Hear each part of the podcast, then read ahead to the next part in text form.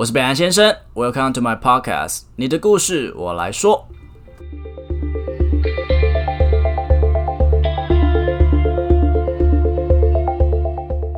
Hello，大家好，我是北兰先生。那 Work from home 已经大概两三周了，那我一直在持续的 review 我自己的状况。那先跟大家报告一下，现在是礼拜三的早晨，就是五点，我完全睡不着，就是不知道什么失眠。就是其实我觉得 Work from home 对我最大的一个不好的地方，是我的生理时钟其实变得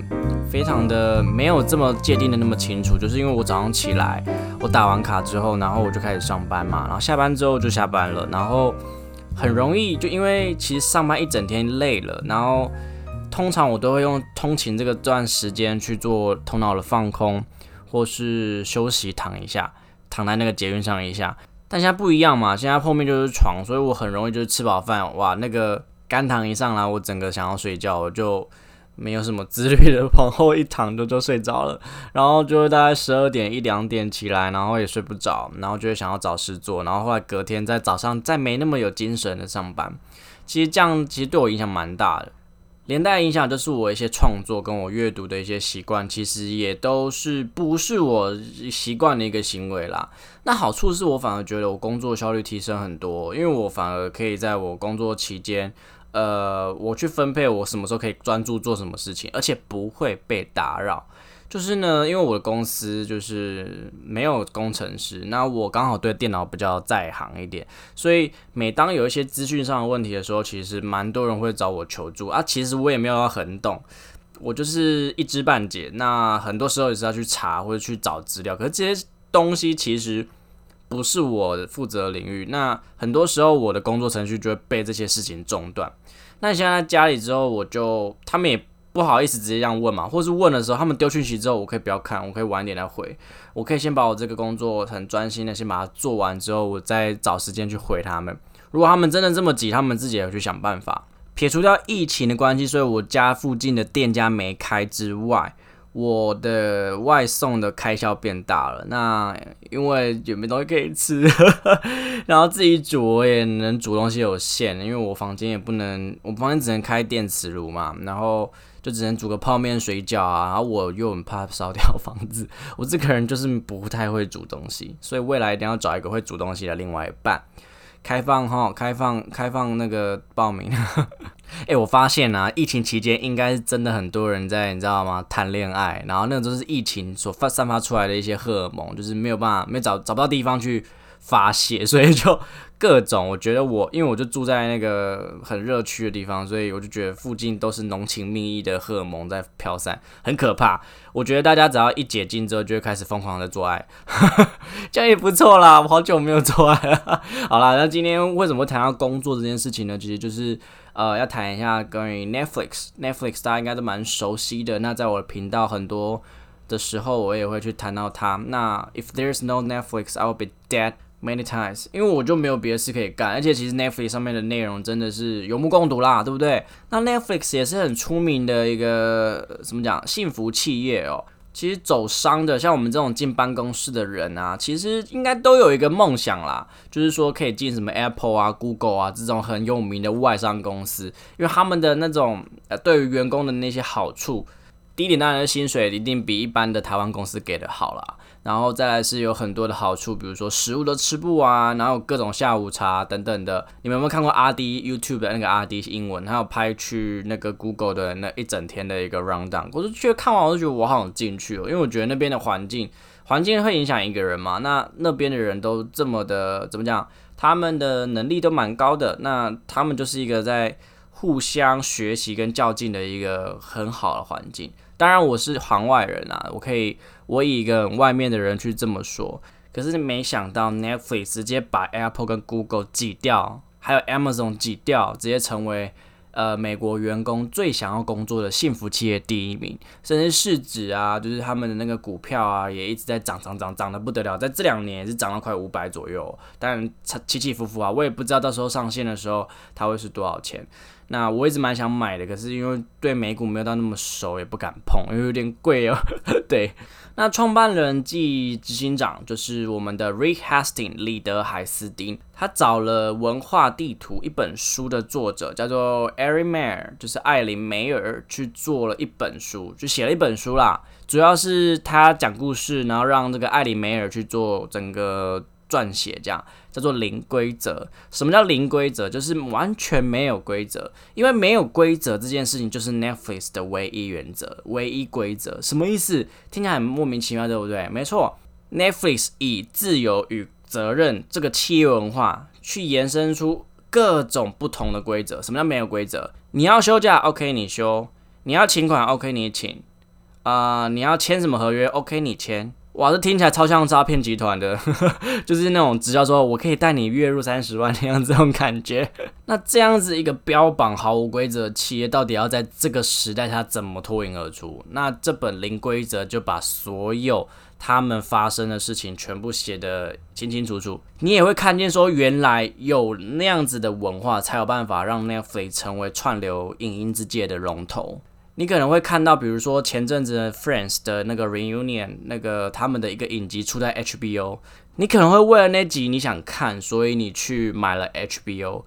你也有可能因为那个幻视跟那个 Scarlet，那叫什么名字啊？绯红女巫，它出在迪士尼，所以你去买了迪士尼一个月，或是你有什么韩剧或是中国的剧。我之前在追《上流战争》，然后在爱奇艺，所以我买了一个月的爱奇艺。你可能因为一些特殊的呃一些影影片，然后它没有在 Netflix 上面，然后你特别去买了一个月，但是你永远不会放弃 Netflix。哦，我好像在夜配 Netflix，我好希望 Netflix 找我夜配。Netflix 其实真的很便宜，就是问找四个朋友一个月才不到一百块，所以真的蛮划算的。反正总而言之，基本上人人都有 Netflix 啊，至少就我所知啊，除非你是吸血鬼，你就是寄托在你的那个干爸爸或干哥哥身上。我听到蛮多人是这样寄生的，因为想说也没多少钱，所以也没差。其实，毕竟 Netflix 它产出的一些内容，跟它在台湾合作的一些影集，真的那个内容的品质是有目有目共睹的吧？就比如说前阵子你的孩子不是我的孩子那部影片，就真的很厉害。好了，那我们接下来讲一下 Netflix 这个文化，这种自由的文化到底是怎么演变而成的。不可能马上像开间公司，然后就直接说这些事情了，应该听起来会会倒。李德海斯蒂那之前他就是一名工程师，并且创建了一间公司叫做 Pure Software。那他跟一般的新创公司一样，以没有特别的什么规定嘛，然后也没有什么政策，只是这样子的自由度，当然有助于业绩提升，但同时也有很大的管理问题。在这样自由的环境之下，还是会有人犯错。比如说比较典型的例子就是。Pure Software 的业务马修，他有一次到那个华盛顿特区出差，然后拜访一位客户。那客户住在一个五星级的一个饭店，所以马修也住了。结果他报价是一晚七百美元。天呐，一晚两万一的出差，诶，哪一间公司会要去？就是因为这样子，所以其实海斯汀为了要遏制这样子被滥用的状况，所以他必须要去制定各个问题，比如说出差的规定、请款的规定，然后各种规定，去去把这些不必要的支出给锁起来，去管控。可是他会发现说，这样要怎么追求创新？这个自由就是创新的一个种子，一个肥料。还是说，如果今天一间公司要变大，要变成大企业，就是一定要走上一个超级无敌过规定的这样子的一个公司。那其实我们常常听过，就是说大公司嘛，我们要跑的那个公文很多，程序很多，所以其实效率会变很慢。但当然是比较严谨嘛，所以其实有好有坏。可是海思汀他更想追求的是创新这件事情。那 Pure Software 也因为各种的规章制度，然后很多绑手绑脚的行为，让他们没有办法去追求创新。业绩没有办法成长，所以海斯汀在一九九七年的时候，他出售了 Pure Software。他也决定说，他在下一间他要开设的企业，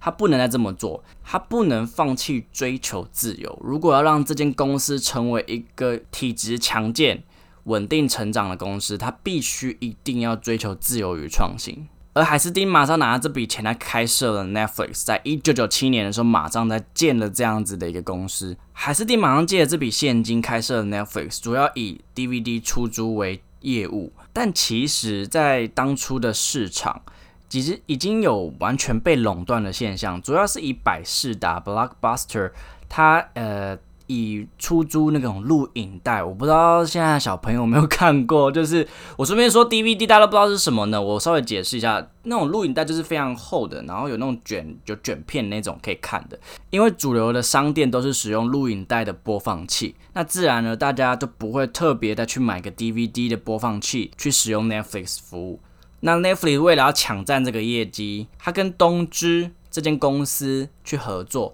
在每一个 DVD 的播放器的包装盒里面附赠一张优惠券，就凭此券，你就可以免费来租一个 Netflix 的 DVD。结果没想到他们所做的那些优惠券并没有任何的防伪装置，所以让很多人去做恶意的复制，然后让 Netflix 在一九九八年，也就是创立的隔一年，马上亏损了一百一十万美元。持续的亏损让 Netflix 在两千年的时候。就找上百事达，希望以五千万的美元让百事达去收购，结果百事达的董事长就是执行长就直接拒绝了他。十年一过，在二零一零年的时候，百事达申请破产，而 Netflix 则是在近几年都是呃奥斯卡的常胜军。其实 Netflix 整体开始起飞的那一个关键点，就在于二零零一年的春天。就在被百事达拒绝的当下，就因为资金完全无法周转，所以最后最后的下下策就是他必须解雇三分之一的员工。当初的他归纳出三种人。一种人是，呃，他的工作表现好像还 OK，就是也没有很好，也没有很坏，可他是好人哦，就是他的人际关系很好。我看到这个例子的时候，我就想到很多人，就是他们就是在公司非常如鱼得水啊，然后就是他们也没爱做什么事，他们做的事也真的是完全无法起色。可是就是因为基本上你知道吗？就跟投资一样嘛，有赚有赔。就是如果你今天去做一个很大的冒险，你去做一个很大的专案，你成也成，那败也败。可是像这样子的人，他们就是都不去做什么尝试，他们就是很很小心翼翼、很可爱的蹲在旁边的角落，然后为大家加油鼓气。可是对这种人，对公司真的是好的吗？海斯汀并不认为。那再来第二种人是，他非常努力的工作，他发狂似每天都要 on 档，可却常常犯错，然后让团队需要花钱啊也好，时间也好，去弥补他闯下的那些祸。我在游戏公司的时候有个前辈啊，他也是非常的工作狂。然后他工作狂的状况已经严重到是怎样？就是我六点下班，他们绝对不会走，他会工作到十点左右，然后还不打卡。不打卡原因是因为他怕，他怕麻烦，他不想要签加班单。然后呢，好十点也差不多该下班了，然后大家回去之后，他会继续在一点下午，我我说的不是下午，我说的是半夜，半夜一点继续在敲你说，哎，你哪边应该怎么改，怎么改，怎么改？因为我那时候刚进去，他算我是我的前辈嘛，但他职位并没有那时候比我高，这样。然后呢，半夜两三点、三四点还在传，就是在轰炸各大群组。那当然，他没有到很可怕的是，他一定要别人回他了。可是他那个，你看到当下，你就觉得很肮脏。然后后来隔天，然后他就会继续这样疯狂工作。我也不知道他们在睡觉，你知道吗？然后呢，他的报告是真的很精美哦，他的美术是真的非常高超，他就是每一个格子都精准到到位，然后他的提案报告美到一个不行。那就因为他这么做，所以我们的上面，呃，我们大主管们就觉得说，每一个提案人都应该要做到这种水准。但最后案子出去了，真的做了，你说我们的转换，我们是行销人员嘛？我们得到的一些业绩哦真的很好吗？没有啊，甚至他要求大家或他自己本人做了很多数据分析，或是做了很多数据追踪，可是因为东西太多，所以。都只是做而已，但是没有做深，所以变的是他做了很多没有必要的事情，然后最后那些数据没有得到分析，我们也没有办法优化我们的工作流程，那到最后什么都没有剩下，只是觉得他好像很忙，他很厉害，可是你说业绩吗？这就是一个非常真实的一个结果。而且我一直以来的原则就是，如果你今天工作需要花到超时，我觉得加班本来就不是一个正常的行为。第一个是公司的制度有问题，第二个是呃主管的工作分配不均，那第三个就是你自己工作能力不好。那很明显啦，应该就是前两者啦，因为我觉得他工作能力其实是有到位的，但是你像当初我们负责专案的三个人，我们都忙得跟狗一样，每天都没怎么睡觉。可是隔壁的那个女生朋友呢，我好像之前有抱怨过她。他妈的都一直准时下班呢，就算在加班，他也不知道在干什么。就是主管也没有鸟他的意思，就是因为主管不会带他，所以他就把他放在那。我后来还知道他薪水还比我们三个都高，你知道一下我怎么可以平复我的情绪呢？所以我觉得这也是海斯汀为什么不喜欢这样子的人的问题啦。那第三个就是他工作能力很强哦，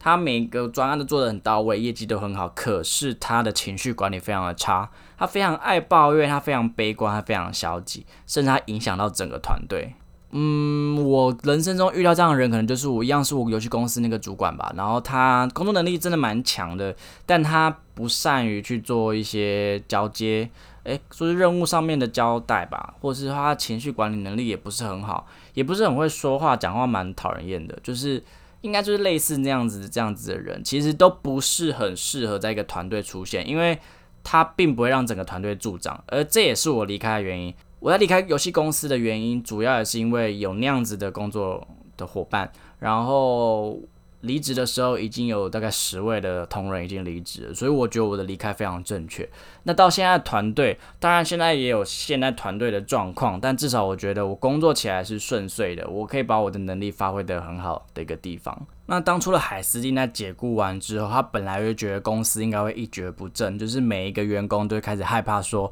哎，完蛋了，下一个可能就是我。结果没想到裁员后的几个礼拜，大家的工作情绪整个高涨，然后业绩也得到超级无敌大幅度的提升，整间办公室都喜欢的工作，包括他自己本人跟他的下面几个高阶主管，每天都好想去上班。你就试想一下，你现在想到那个很讨厌厌的同事，然后他明天就全部都走了，你应该会觉得哇塞，工作好开心啊那种感觉。没想到他们真的就挑对了那一些人，那些会影响团队的人。就是工作不怎么样的人，再来是很努力，一直一直工作，可是好像也不知道在干什么的人，或是他工作能力很强，可是很讨人厌的那种，很情绪化的那种人。当这三种人都不存在在你的公司之中的时候，那就是一个美丽的避风港了。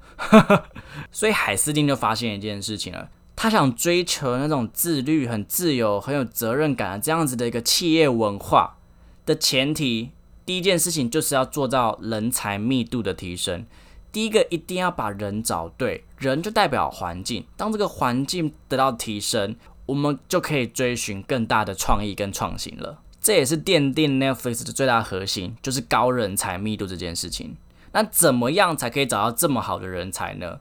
就是用业界最高的薪资找出这些人。那我真的很想要采访看看，就是如果之后有机会，我会去找台湾有在 Netflix 工作的那些员工，我真的想实际去问他们，说他们到底薪水有多高。以书里面提到的一些例子，以专员这种职位的身份，我就已听到了最低的啦，还有网上查到最低的，也有三十万的美元一年哦，三十万美元。你觉得哇靠，这个薪水我帮他擦鞋舔鞋我都可以，并且海思汀非常不看好奖金制度。如果有两个选择，一个是 A 年薪二十万加奖金最高五万，跟 B 年薪二十五万固定的。那对于员工来讲，当然是选那个固定二十五万的嘛。那很多人就会觉得说，那当然是选老板啦，就会选说选 A 啊，选 A 可以有奖金嘛，让他有目标前进啊，什么什么之类的。但是对于海斯汀来讲，他认为能进 Netflix 里面的人都是业界最优秀的人才。他们对自己都会有所要求，他们都会自己设定目标。为什么还需要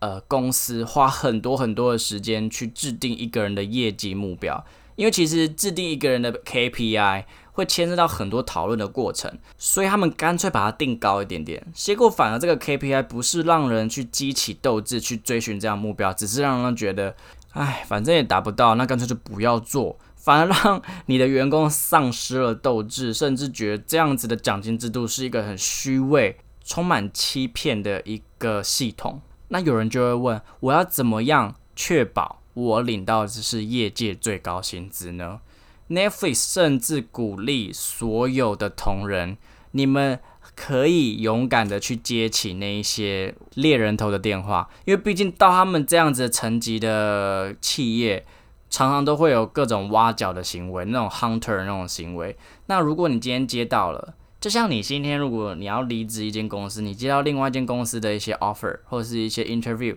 你接的时候都要很战战兢兢，然后躲到旁边去偷听，对不对？没有，在 Netflix 不用，你可以直接听，你可以去衡量你的状况，Netflix 都会支持你。甚至如果比如说你现在年薪三十五，有人开四十给你，你可以直接跟你的主管告知。他们就会依照你的状况去为你做调整，当然还是要求证啊，不是那么无一昧的相信。但是这件事情就很神奇，为什么呢？因为 Netflix 还有另外一个文化是，他们什么都敢讲。你做得好，我就讲；你做的不好，我也讲。以诚实、敢言这样一个系统为他们的第二个核心。你有没有那种很多时候啊，然后你在听别人的提案啊，然后同事也好啦，或者是主管也好，他们来讲他们的想法，可是明明以你过去的经验，你觉得说。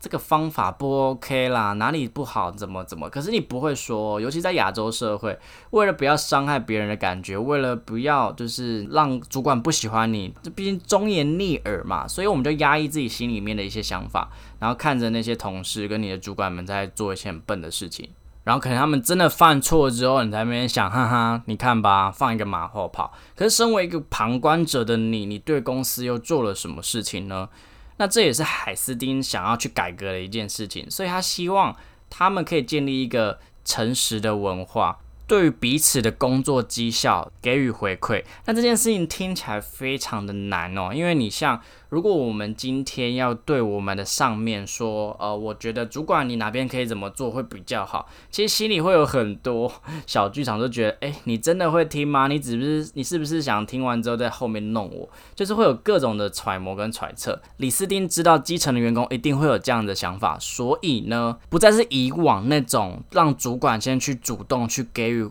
下面的人回馈，而是直接制定一个流程，就是让员工直接给主管回馈，让这件事情变成一个流程，让这件事情变得不是一个诶，你可以这么做，而是你必须得这么做。也就是说，他创造了一个环境，在这个环境之中，我们可以给予回馈又不伤感情。组织的位阶越高，能获得的真实资讯就会越少。偏偏这样子的人，他做出的决定，只要有一个错，就会让公司陷入倒闭危机。当今天所有的基层员工都敢很诚实、很直接的向上层说出意见的时候，公司才可以得到另外一种维度上的提升跟成长。但我相信，这对大多数人来讲都不是很习惯的一件事情。这对我们本书的作者艾琳梅尔。他在二零一六年的时候去古巴参加 Netflix 举办的一个主管会议，他担任了一个讲者，要跟台下大概四百多位的主管讲解他的那本书《文化地图》，而所有人几乎都有看过那本书，所以他特别的紧张。但也因为他准备的很充足，所以其实整个演讲的过程是蛮顺利的。每一次问问题的时候，都有蛮多人去举手的。中间进入了小组讨论的时间，那每个人都讨论的非常起劲。突然有一个女生举起了手，要艾琳梅尔走过去。她在演讲的中途之中，在所有人的面前，至少是你知道，就是讲话听得到距离这样子面前，她直接告诉讲者说：“你在台上带动讨论的方式。”抵触了你提倡的文化多样性。你虽然鼓励听众发言，可是你只点名那些要举手的人，你就陷入了你在书中要提醒的一个陷阱。因为只有美国人会举手，所以在这场演讲之中，只有美国人可以发言。那想必这对艾琳梅尔来讲是一个震震撼教育啊！因为其实对一般人来讲，没有人可以接受，就是说你在我讲到一半呢，你干嘛？你干嘛突然这样子给我负面评语，然后这么直接，你要让我你要。你要给我台阶下的意思吗？可是他知道，诶，这是 Netflix，Netflix 的诚实回馈都是为了有帮助的提升，所以他当下他马上去做一些调整。他提议让每个国家请一名听众上来发表意见，也让这场演讲得到非常好的评价跟提升。所以算是说，作者也很直接感受到，原来这样子的诚实回馈，这样子的反馈可以得到更直接帮助，而不是演讲结束完之后，大家才那议论纷纷说啊，那个作者啊，不是说他自己什么不可以这样做，结果自己还犯了这样的错，哼，烂死了。比起台下的 murmur 跟马后炮，他们更倾向直接在当下去给予最真实的建议。而这样子的回馈系统虽然利益良善，可以帮助大家成长，但如果不好好使用的话，也可能一夕之间就把整个团体或者企业都撕裂。就像很多人说，我很诚实，我很直接，可是他讲话就是很白目。所以其实你讲你说话直，跟你会不会说话那是两回事。你说话直，你到底有没有提出一些有实用的建议？你到底就是那个那个建议，我到底可不可以采纳？或者是你在当下？如果在艾里梅尔他在演讲的当下，他直接说：“我觉得你说的不好。”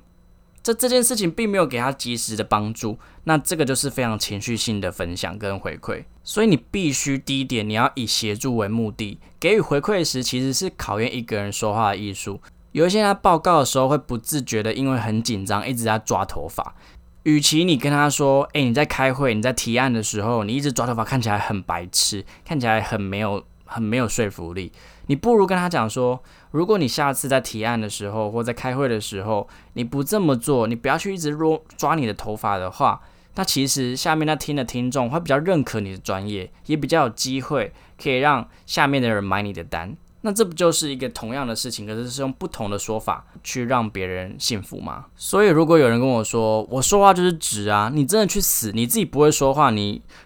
你那边扯，你说话直，那就是百目啊。再来是可实际的执行，很多人都发现问题却不带解决方法，那你。这样有讲跟没讲一样。那得到回馈的人，你也可以表示，你当然一定要表示感谢。那同时，你要不要采纳也取之于自己，因为他只是说出来，不一定你一定要听，因为他并没有要跟你情绪勒索啊。因为就是说，诶，我觉得你这样做比较好，但是如果你觉得没关系也没关系。而这样诚实的文化，也助长了 Netflix 对于一切所有真实的回馈。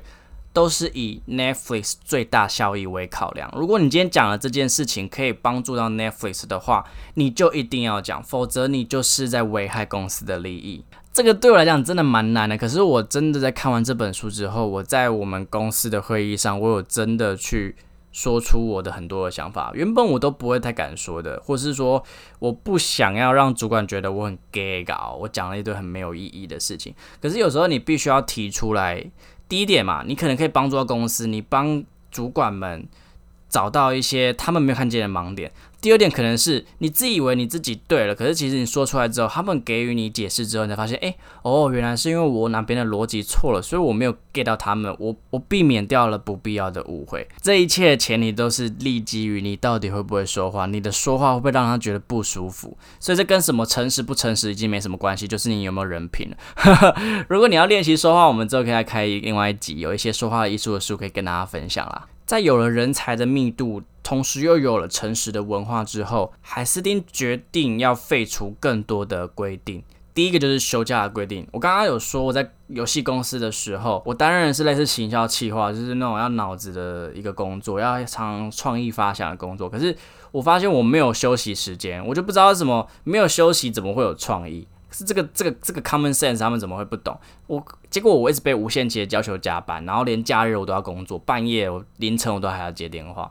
当初在 Netflix 里面也有类似这样子的人，就是他们会无限的工作跟上班，他们基本上不回家，他们就是一直努力的工作，而这样子对于创意其实是不友善的。在我前几集的 podcast《操控潜意识》之中，我有提到。人是需要一定时间的休息跟放空，那段时间是创意跟发想这个中心在运作的时候。如果你不让自己的脑子休息，你就不会有新的创意出现。而这个东西不就是行销人员最需要的东西吗？Netflix 看到这件事情，并且他们决定将时间的掌控权交给了公司，直接取消休假规定，你要休你就休。他让公司的每一个员工知道自己是人生的主人，你们有能力决定自己什么时候工作，什么时候放假。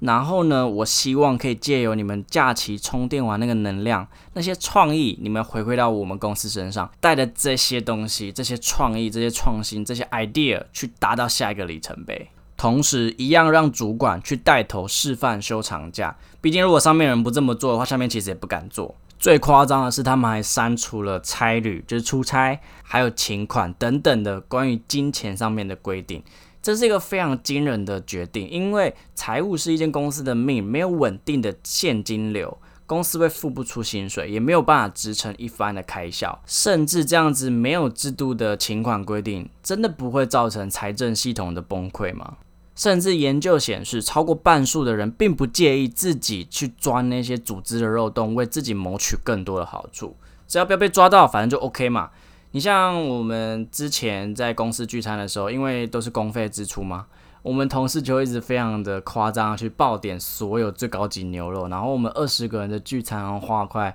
四五万块吧。那结果下一次公告，然后就发就就写说，哎，聚餐金额上限多少，然后员工要自其他的员工自己要负担。结果原本可以让员工开心的那个福利，变成一个。哎，靠背啊！之前不是可以吃，现在都不行，变成反而团队气氛不佳，这样不就本末倒置了吗？所以 Netflix 给了大家这样的自由，并且他提出了一个原则，是我们希望我们所有的决定都一定要以 Netflix 最大的利益考量。他希望大家可以搞清楚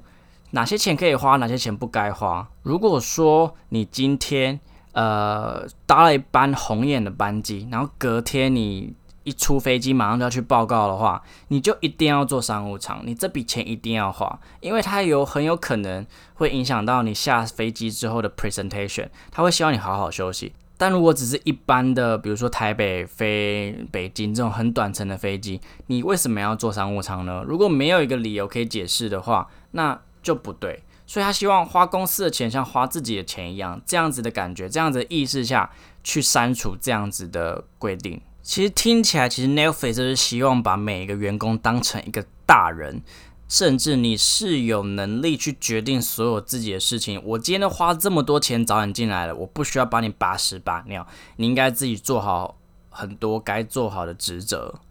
这个权力下放的有多大呢？下一个是让我觉得最惊人，就是所有的重大决策，那些合约不需要上级的批准。大家都知道，如果你今天要动用一笔款项，或是你今天要做一个合作，都要签各种条约，很烦，超烦的。很多时候要跑那些东西，然后你就会让你的原本提出来那些新要提案过时，然后最后才问我们说啊，你们怎么反应这么慢？你就会觉得哇哩嘞，不是你们签的很慢的关系吗？甚至我们有时候为了要让主管同意我们的提案，我们必须要去讨好他。可是给员工钱的人，聘请员工的人，明明就是公司，所以他们更希望的是。应该要以公司的最大利益去着想，那种没有必要的阶级制度就可以把它舍去掉。一张一百多万的美元的合约，照样可以以自己去签，以自己为一个个体代表 Netflix 去签。其实我去试想，如果有一天我也能成为 Netflix 员工，在那样的状况下，我会是怎么去办事情的？我就会发现我自己真的是 Netflix 的一份子，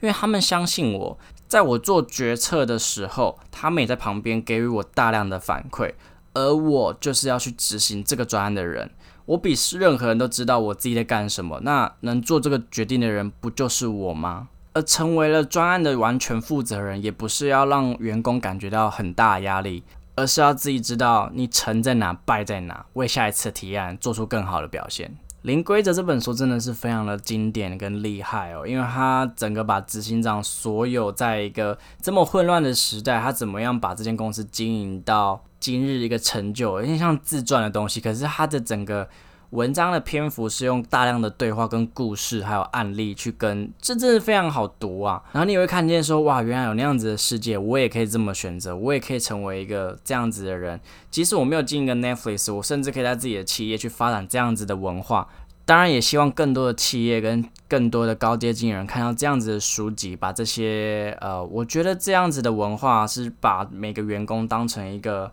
很独立的个体，